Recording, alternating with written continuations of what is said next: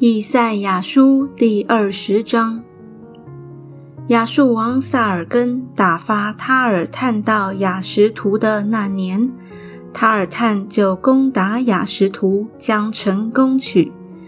那时，耶和华小谕亚摩斯的儿子以赛亚说：“你去解掉你腰间的麻布，脱下你脚上的鞋。”以赛亚就这样做。